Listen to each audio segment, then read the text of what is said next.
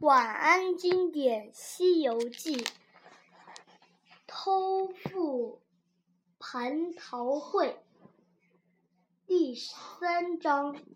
在花果山玩耍的时间一长，孙悟空觉得太清闲，于是开始叫孩子们、猴子们本领。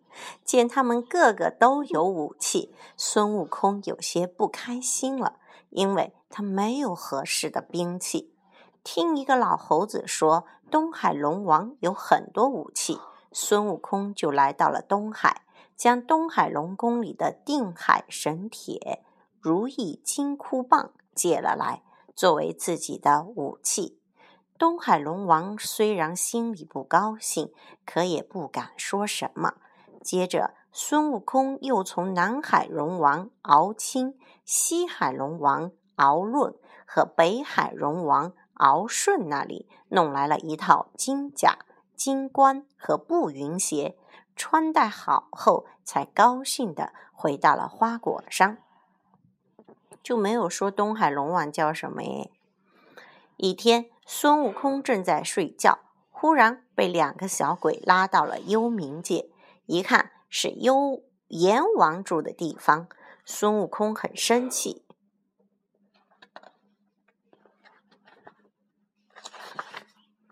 他找到十代冥王，逼他拿出生死簿。孙悟空大笔一挥，将自己的名字和所有猴子的名字都勾掉了，他们就不会死了。孙悟空走后，十代冥王就去向玉皇大帝告状。正巧四海龙王也在向玉帝告孙悟空的状。玉帝想派天兵天将捉拿孙悟空，这时太白金星说：“不如将孙悟空召进天宫，给他个弼马温的小官当的。”玉帝觉得有道理呀，就让太白金星去花果山将孙悟空召来了。孙悟空来到天庭后，每天负责照看上千匹天马，他将这些天马喂养得又肥又壮。一天，孙悟空和几个监官喝酒聊天时，问到了自己的官职有多大。没想到，监官们说弼马温是最低级的官。一听这话，孙悟空气坏了，他推翻酒席，回到了花果山。这回，他给自己做了一面大旗，上面写着“齐天大圣”。直到孙悟空私下天界，玉帝派托塔李天王和哪吒三太子去捉拿他，结果都被孙悟空打败了。没办法，玉帝只好封孙悟空为齐天大圣，又命人在蟠桃园附近建起了一座齐天大圣府，还有两个仙吏服侍他。这下孙悟空高兴的上任了。孙悟空没事做，每天找一些神仙饮酒游玩作乐。玉帝担心他又要惹祸，于是让他去看管蟠桃园。土地神告诉孙悟空，这园子里有三种桃树，三千年一熟的人吃了可以成为神仙，六千年一熟的人吃了可以长生不老。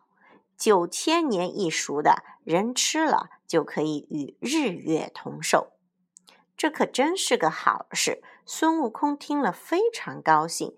猴子是最爱吃桃子的了，见蟠桃园里大半的桃子都成熟了，孙悟空就想摘几个来尝尝鲜。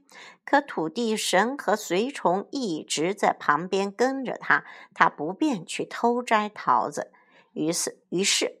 孙悟空就想办法支开了土地神和随从，自己爬上桃树，挑那些又熟又大的桃子吃了起来。这蟠桃真好吃，孙悟空一个接一个的吃起来，直吃到肚子滚圆。以后每隔两三天，孙悟空都会想办法再偷吃几个熟透的大桃子。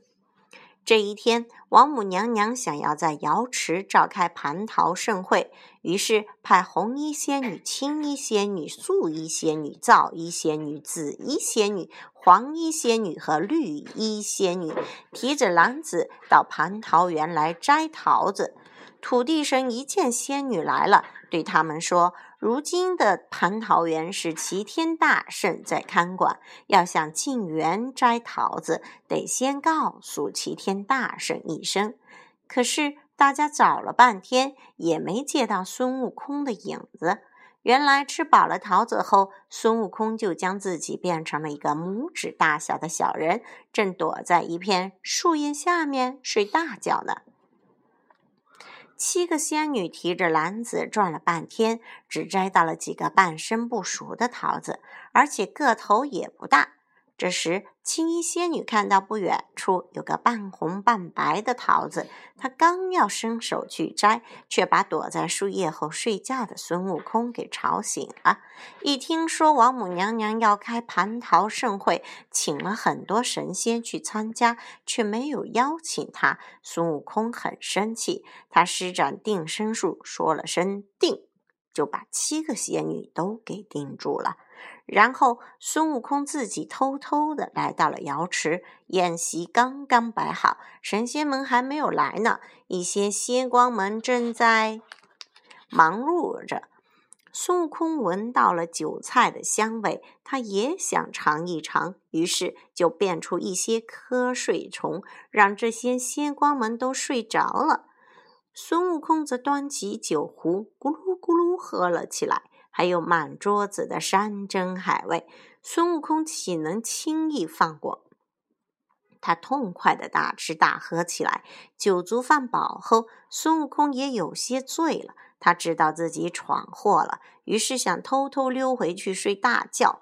可不知怎的，他走着走着，竟然来到了太上老君的炼丹房。恰好这时候，太上老君没在屋子里，随从们也都出去了。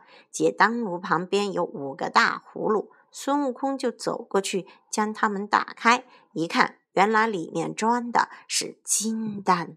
俺也来尝尝这金丹。